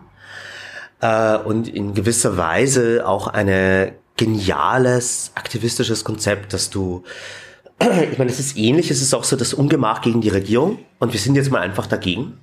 Aber wir sagen nicht, das ist unsere Sprecherperson, die hat die fünf Forderungen und du kannst nicht irgendwie über Gewerkschaften zum Beispiel uns ausmanövrieren, die dann zur Mäßigung aufrufen oder so. Äh, die Regierung hat in gewisser Weise diesen Ansprechpartner gar nicht. Trotzdem haben es die Gelbwesten geschafft, äh, jetzt schon irgendwie, dass ein Gesetz zurückgenommen wurde, die Erhöhung der äh, Dieselsteuer, was eigentlich ein gutes äh, gute Maßnahme wäre in Zeiten des drohenden, der drohenden Klimakatastrophe, aber halt eben auch Sozialreformen angekündigt hat und solche Dinge. Das ist ein enormer Erfolg innerhalb weniger Wochen. Und ich meine, wie ist das Ding so groß geworden, indem die klug waren? Äh, eine gelbe Weste ist etwas, das jeder im Auto haben muss. Der Staat schreibt uns vor, dass wir das haben. Und noch nie ist es leichter für Leute, sich rekrutieren zu lassen und Teil einer Bewegung zu sein, einfach dieses Ventil zu haben. Ich meine, die meisten Menschen haben ja nicht einmal mehr, fühlen sich gar nicht mal mehr in der Lage, ihrer politischen, ihrem politischen Willen noch Ausdruck zu verleihen. Über so ein simples Symbol der Aneignung geht das ganz leicht. Genauso auch dieses Bild, wo die Polizei in Frankreich ähm, die Schüler irgendwie auf äh, Knien mit den Händen hinterm Kopf hat aufstellen lassen. So zehn Polizisten und 100 Schülerinnen. Was halt so jeder, bei jedem sofort die Assoziation von KZ-Erschießungen ausgelöst hat. Ja, die Polizisten waren ja auch noch in voller Montur, so als wären sie gerade auf einem Militärübungsplatz oder so. Genau. Also noch nicht mal normale Polizei, sondern wirklich Maschinengewehr im Anschlag. Und es war surreal, dieses Bild. Ja, also immer die totale Eskalationsstrategie dort. Ja. Und das fällt ihnen jetzt aber auf den Kopf, weil dieses Bild ist so schnell viral gegangen und es haben dann so viele andere Leute, so viele äh, äh, Schulklassen, die einfach äh, in den Pausenhof gehen und dieses Symbol machen und du hast du noch ein virales Bild, noch ein virales Bild. Ja, in Paris teilweise sind die Leute wirklich auf die Polizei Barrikade, die Polizeilinie zugegangen und haben sich davor hingekniet, mit den Händen hinterm Kopf verschränkt. Und die Polizei ist weggewichen, weil sie diese Bilder nicht mehr haben wollten. Also, dass du eine Menschenrechtsverletzung des Staates so umdrehen kannst und eine, aus zu einem Symbol machst, der Leute wieder empowert und ihnen eine Stimme gibt, das ist etwas, das mir Hoffnung macht. Ähm, Gleichzeitig muss man auch sagen, natürlich wird's, äh, werden solche Dinge heutzutage instrumentalisiert. Also äh, wäre ich Russland oder Donald Trump und die EU ist mir ein Dorn im Auge, dann würde ich jetzt Macron angreifen. Und äh, die Türkei ist da ja auch mit im Spiel, weil scheinbar Frankreich die einzigen sind, die jetzt die Kurden noch irgendwie in Syrien beschützen. Ähm, also die, wir leben in einer sehr komplexen Welt, will ich sagen. Und gleichzeitig, ich, ich der Protest wird trotzdem besser. Das ist das Einzige, was ein bisschen Hoffnung macht, ja. Ähm, und äh, ich glaube auch, dass wir als Zivilgesellschaft äh, uns besser organisieren müssen und auch dass der Kongress hier hat ja auch eine Tradition dabei, ähm, Politik und Technik zu verschränken, weil ich glaube, nur in dieser Verschränkung finden wir die Lösungen, die im 21. Jahrhundert noch funktionieren. Nochmal zurück zu Österreich. Da gibt's ja jetzt, äh, wie du erwähnt hast, viel Engagement, auch zivilgesellschaftlich. Gleichzeitig habt ihr eine super rechte Regierung. Äh, was können Österreicher von Deutschland lernen? Und was sollte Deutschland von Österreich lernen und der Politik, die da gerade gemacht wird und wie sich das entwickelt hat bis zur blau-schwarzen, schwarz-blauen Regierung? Mhm. Ähm, das ist ein spannender Vergleich. Ähm, ich glaube erstens mal, dass, dass, dass äh, Österreich mehr von Deutschland lernen kann aktuell, obwohl wir Jahrzehnte von äh, rechtspopulistischer Politik in Österreich bereits gehabt haben. Ich meine, Jörg Haider ist in den 80er Jahren groß geworden und äh, hat immer schon diese Taktik verwendet über äh, Aufreger, über Dinge, die man eigentlich nicht sagen darf, die empören, über simple Feindbilder, die Leute zu mobilisieren. Und in Österreich ist man immer, man hat sich aufgeregt, hat gesagt, das geht doch gar nicht, das darf man nicht, und dann ist es normalisierter geworden. Und es waren nur Abgrenzungen politischer Mitbewerber oder mancher Journalistin. Aber es war nicht so wie in Deutschland ein gesamtgesellschaftliches Abgrenzen, dass Coca-Cola irgendwie sich von der AfD distanziert. Ähm, ich glaube, dass, dass die Politik denkbar ungeeignet ist, mit den Rechtspopulisten wirklich sinnvoll umzugehen. Es muss der Rest der Gesellschaft äh, die richtigen Handlungen setzen, um diese äh, undemokratischen Tendenzen einzugrenzen. Und leider ist das ein, ein Kampf, der, wo die Zeit eine große Rolle spielt. Weil je länger man nichts tut, umso mehr Boden verliert man. Und meine Sorge ist nicht so wirklich Donald Trump. Ich glaube, der wird nicht wiedergewählt. Mein, meine Sorge ist das System Donald Trump. dass sobald ein Politiker lernt, dass es eine Möglichkeit gibt, auf eine gewisse Art eine Wahl zu gewinnen und die Konkurrenz auszumanövrieren. Und das ist nicht mal die Variante, wo ich klug wie Cäsar sein muss, sondern einfach nur ein bisschen dumm. Ich bin der lauteste und bin permanent in den Medien. So hat er gewonnen. Genau. Und ich befürchte, dass das Nachahmer finden wird. Und deswegen muss man diese Systeme auch äh, über demokratische Wahlen wieder in ihre Schranken weisen. Ähm, ich meine, die Geschichte von Österreich ist auch anders. Wir sind als, wir wurden nie wirklich entnazifiziert. Ähm, wir sind als neutraler, schuldfreier Staat nach dem Zweiten Weltkrieg geschaffen worden. Wir haben den Mythos, das erste Opfer der Nationalsozialisten gewesen zu sein. Und das hängt immer noch tief nach. Auch ähm, Kreisky, der erste große sozialdemokratische Bundeskanzler in Österreich, selbst Jude, hatte Nazis in seiner Regierung. Und äh, da war halt immer schon irgendwie eine gewisse Offenheit äh, gegenüber rechts da, die so in Deutschland sicherlich nicht, zumindest in Westdeutschland glaube ich, nicht der Fall war. Ähm, und ja, deswegen ist es spannend aus Österreich zu sehen, wie Deutschland gerade auf die AfD reagiert. Und ich glaube, dass hier viel richtig gemacht wird. Ähm, was man von Österreich lernen kann, ich... Äh, also ich, ich muss das präzisieren, ich komme aus Ostdeutschland. Mhm. Nächstes Jahr haben wir Landtagswahlen und viele kennen ja Sachsen, Sachsen-Anhalt, Thüringen. In Brandenburg, wo ich herkomme, da steht die AfD mittlerweile gleich auf mit der SPD. Und die SPD hat seit 1990 bei uns die Regierung gestellt und den Ministerpräsidenten. Und es besteht die realistische Wahrscheinlichkeit, dass die AfD die SPD dann noch überholt. Und dann ist eine Regierung fernab der AfD fast unmöglich. Und ich frage mich, wie, wie kann man darauf reagieren? Also ich bin da ein bisschen pessimistisch und sage, da müssen wir jetzt erstmal durch. Das wird jetzt erstmal so kommen, weil ich nicht sehe, wie das wirklich bekämpft werden kann und wie das wirklich verhindert werden kann. Mhm.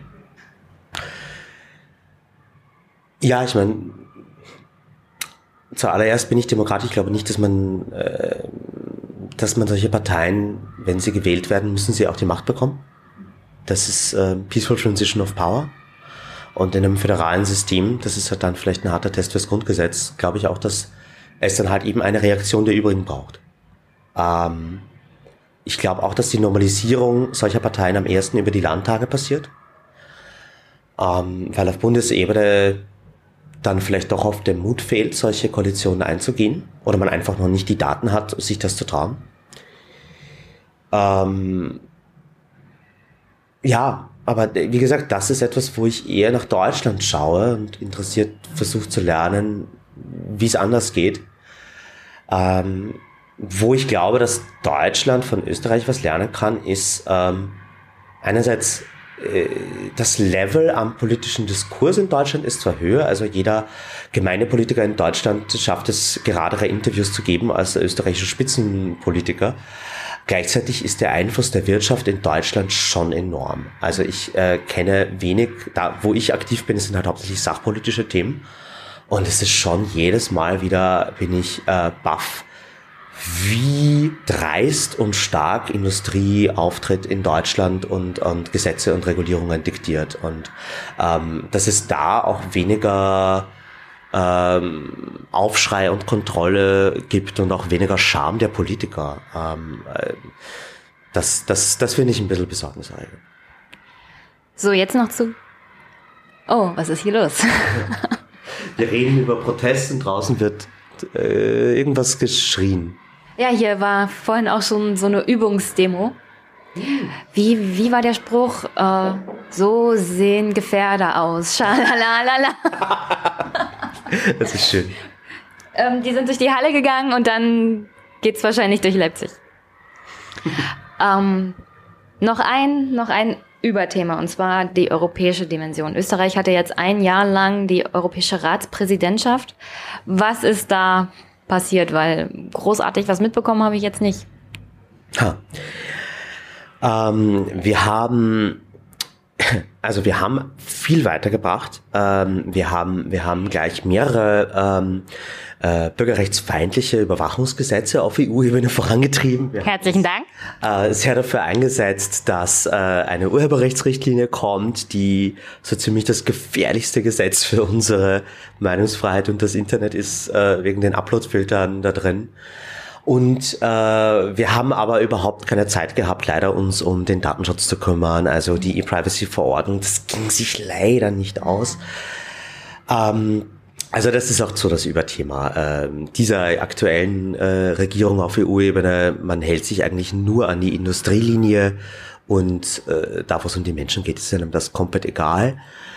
Ähm, ein bisschen positiver war es bei den Themen, also bei den, den Regulierungsbehörden. Wir haben nämlich nicht nur den Ratsvorsitz in der zweiten Jahreshälfte 2018, sondern wir haben dieses Jahr auch den Vorsitz des European Data Protection Boards. Also dem. Was ist das? Äh, dem Gremium auf EU-Ebene, wo sich alle Datenschutzbehörden äh, zusammensetzen und selber nochmal Regeln machen, die bindend sind, wo diese Datenschutzbehörden dann sagen, äh, okay, wir wollen so mit Facebook umgehen. Also eigentlich ein sehr wichtiges Gremium, jetzt seit diesem Jahr mit der Datenschutzgrundverordnung. Und gleichzeitig haben wir dieses Jahr auch den Vorsitz von BEREC, der Regulierungsbehörde, also dem Zusammenschluss der Telekom-Regulierungsbehörden, die sich um Netzneutralität kümmern, da wo die Bundesnetzagentur drin sitzt.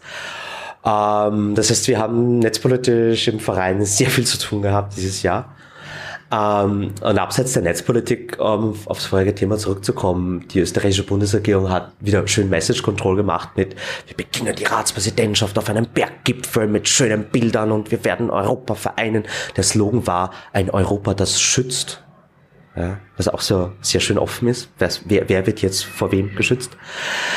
Ähm, auf jeden Fall hat man da fast nichts geschafft. Also äh, Ankündigungen, dass es da irgendwie Anlandezentren gibt, also äh, Flüchtlingslager in Nordafrika sind gescheitert, dass es kein Land gibt, das Flüchtlingslager für Europa einrichten will, zum Glück. Ähm, und es wurde auch in Sachen ähm, Regulierung oder Reform des äh, Asylsystems in Europa nichts geregelt. Äh, es wurde zum Glück der äh, Ausbau von Frontex mit 10.000 neuen äh, Mitarbeiterinnen äh, kam auch nicht durch. Also eigentlich all die Dinge, die Österreich keine gehabt hätte, haben sie nicht geschafft. Äh, was ich in dem Bereich sogar gut finde. Ähm, und ja, also äh, da, da, äh, das war so in a nutshell die Ratspräsidentschaft. Ist es ein bisschen schizophren, dass eine Regierung, die doch eher europakritisch, europafeindlich ist, sich als kleines Österreich auf der Brüsseler Ebene tummeln muss, um solche Sachen durchzusetzen?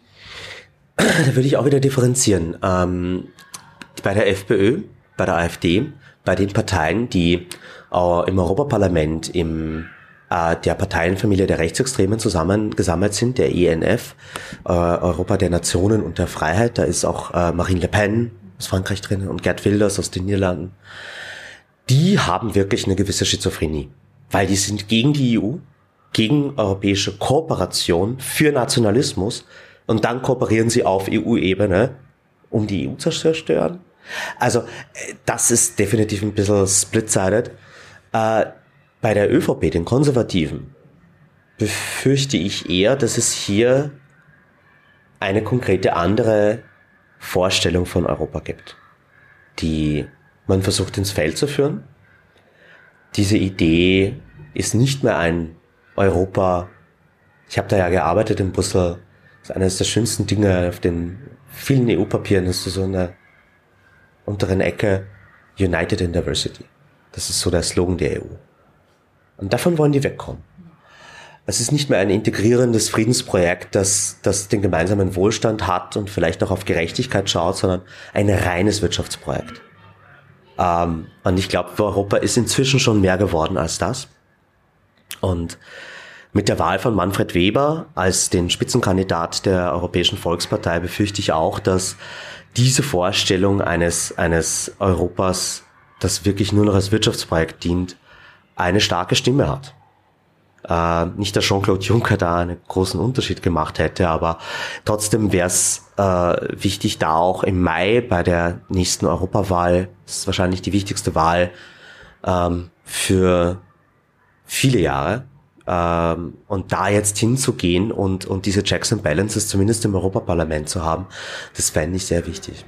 Da besteht die Gefahr, dass vor allem auch in den anderen europäischen Ländern eher so eine Art Rechtsruck passiert und dass gerade die Länder beziehungsweise die Parteien in den Ländern wie Le Pen mehr Leute nach Brüssel schicken, um dann die EU zu zerstören.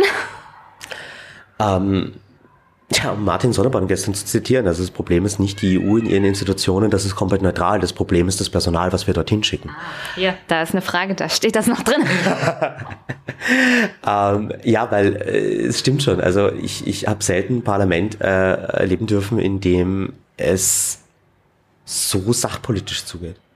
Du kannst dort als kleiner Bürgerrechtler mit guten Argumenten, ohne irgendeiner Lobby dahinter, eine Abstimmung gewinnen, weil du die besseren Argumente hast.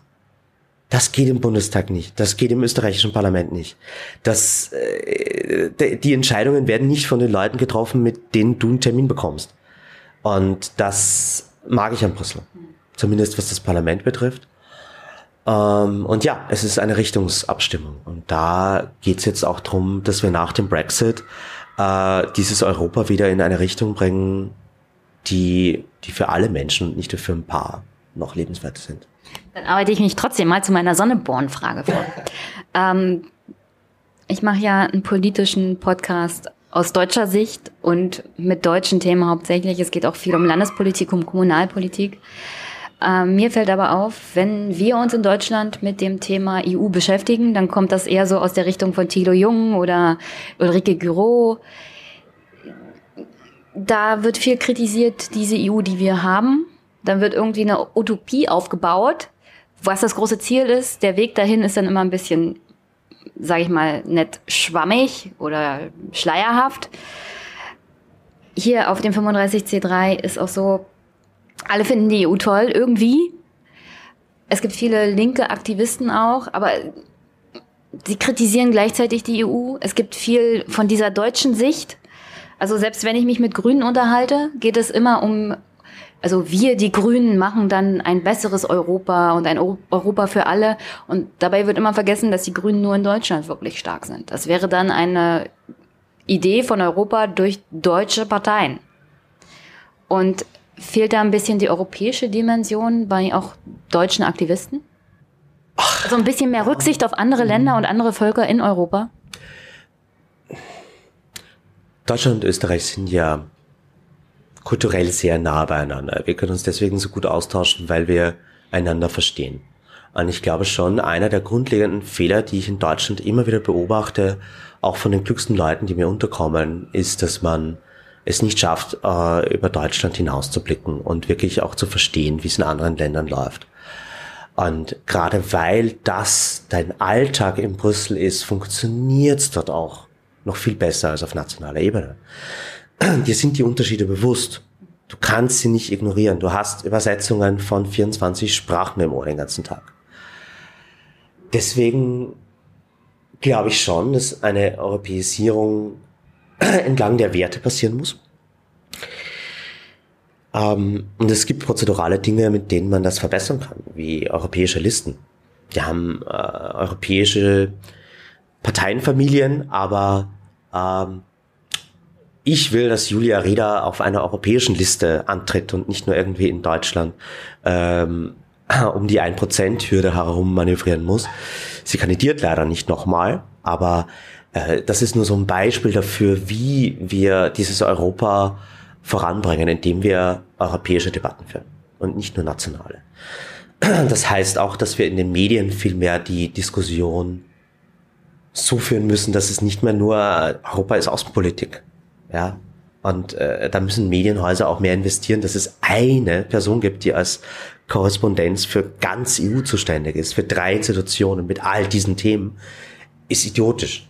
Da muss viel mehr, äh, da muss man Europa ernst nehmen, wenn man es behalten will. Ähm,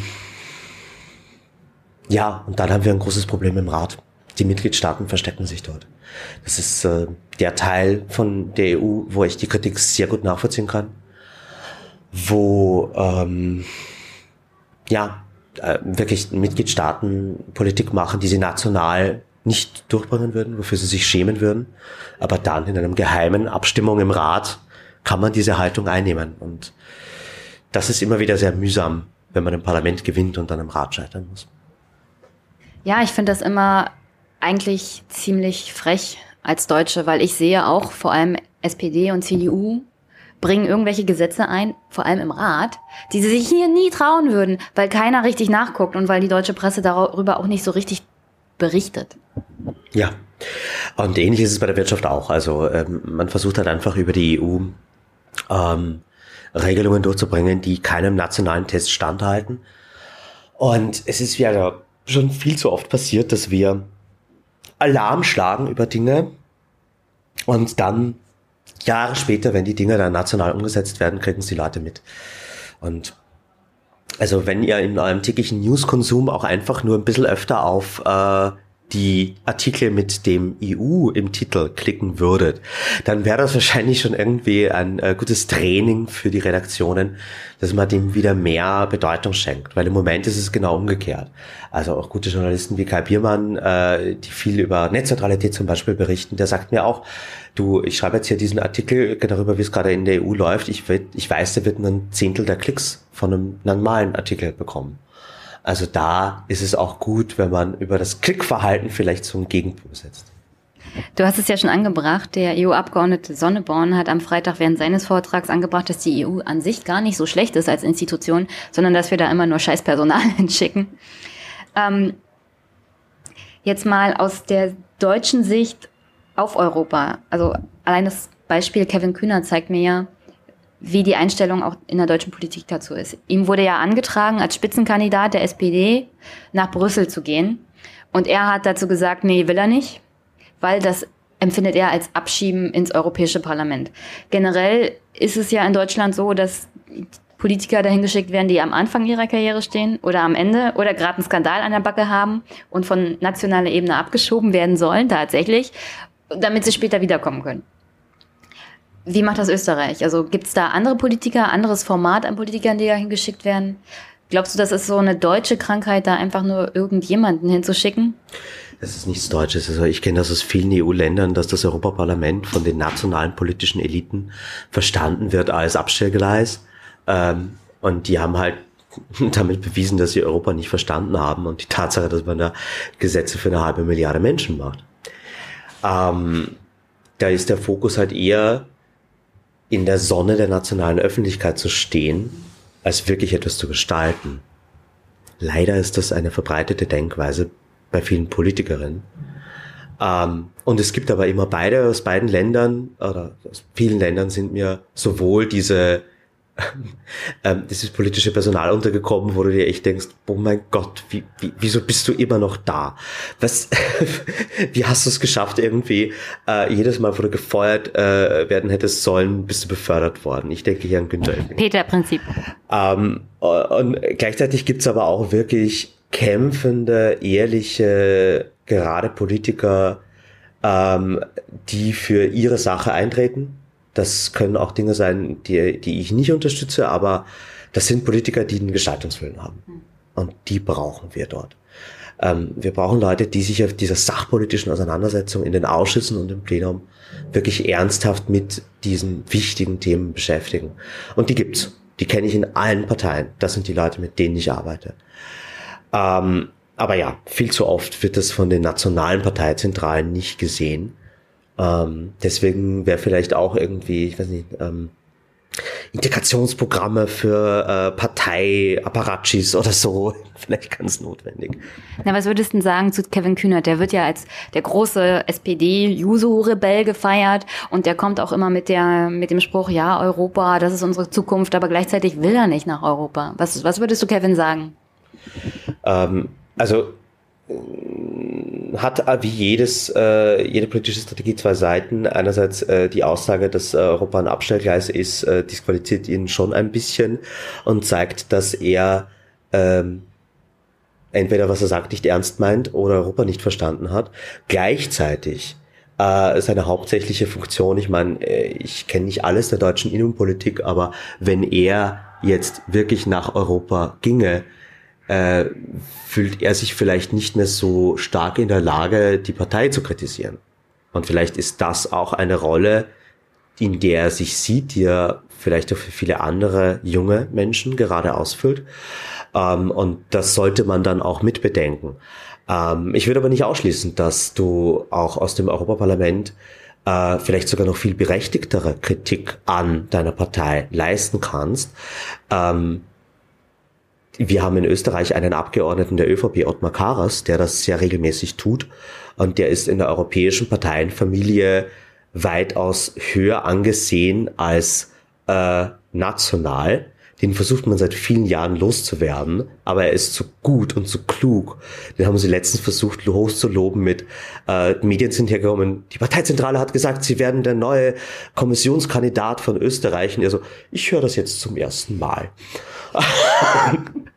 äh, also ich glaube, man kann durchaus auch aus Europa nationale Politik mitgestalten, aus dieser europäischen Perspektive von der Zukunft sprechend. Ähm, aber ich weiß nicht, ob die deutschen Medien so einer Stimme immer das Gehör verschaffen würden, das sie verdient. Also gibst du den Medien auch ein bisschen die Mitschuld, dass diese Einstellung da ist? Ach, Europa, das Abstellgleis. Was müsste passieren, damit man gestaltende Politiker nach Europa kriegt, die tatsächlich den Willen haben, da was zu verändern und nicht nur in Deutschland bleiben wollen, weil hier die Medien über sie berichten? Ähm, wir haben, wir haben äh, bei dieser Wahl 27 verschiedene Wahlsysteme jetzt ohne Großbritannien und es ist sehr stark davon abhängig, ähm, wie personalisiert das Wahlrecht ist. Also wie viel Einfluss ich als äh, Wählerin drauf haben kann, dass diese Person dahin kommt, weil dann hat diese Person auch Accountability mir gegenüber. Warum gibt es denn kein europäisches Wahlrecht? Ähm, weil das zu stark in die Souveränität der Mitgliedstaaten eingreifen würde und du auch zu viele Unterschiede hast. Da müssten wir uns einigen, ob wir jetzt alle wie Großbritannien wählen wollen mit First Past the Post oder ähm, ob wir jetzt irgendwie alle zwei Stimmen haben wollen oder nur eine und so. Das hat man sich nicht angetan. Man hat einfach gesagt, äh, äh, Land X hat Y Abgeordnete und macht euch das selber aus, wie ihr die verteilt.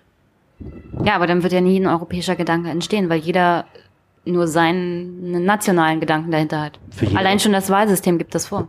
Ja, also man bräuchte ja auch, wenn man europäische Listen einführt, äh, eine Änderung ähm, der, ich glaube nicht der Verträge, aber es ist zumindest eine Einstimmigkeit im Rat notwendig. Also auch wenn du sagst, wir haben jetzt irgendwie diese Liste von Varoufakis zum Beispiel, die in allen Ländern kandidiert, das geht im Moment nicht und du müsstest national fast einen Konsens herstellen, damit das möglich gemacht wird. Also würdest du auch Sonneborn zustimmen, dass die EU, wie sie jetzt ist, als Institution ganz in Ordnung ist, dass wir nur die richtigen Menschen finden müssen, um sie nach Brüssel zu schicken? Ja, absolut. Deswegen geht wählen. Im Mai 2019 habt ihr die nächste Gelegenheit. Ähm, in Europa wird nur alle fünf Jahre gewählt. Also das ist äh, äh, das, noch, das ist noch, muss man noch länger warten als auf das Camp vom CCC. Deswegen äh, auf jeden Fall diese Wahl ernst nehmen und dorthin gehen. Es ist eine sehr wichtige Stimme, die ihr euch nicht nehmen lassen solltet. Und äh, Abschlusspitch, wenn ihr informiert bleiben wollt darüber, was in Europa eigentlich passiert und äh, wie es so mit äh, den Bürgerrechten im Internet weitergeht. Äh, Epicenter.works ist die Organisation, die, äh, wo ich als Geschäftsführer bin und wo, wo man ein Newsletter abonnieren kann, ähm, der sehr informativ ist und wo es auch viele Möglichkeiten gibt, an der Demokratie selber was mitzugestalten. Und ähm, die Verlinkung findet ihr dann in den Show Notes. Ihr findet auch die Verlinkung zu dem Vortrag von Thomas heute Abend. Heute ist Samstag? Ja. Samstagabend auf den 35C3 im Dezember 2018 in den Show Notes. Und sonst danke Thomas für das Gespräch, dass du spontan dafür Zeit hattest. Und ich wünsche dir hier noch viel Erfolg. Danke Jenny, danke fürs Zuhören. Ciao.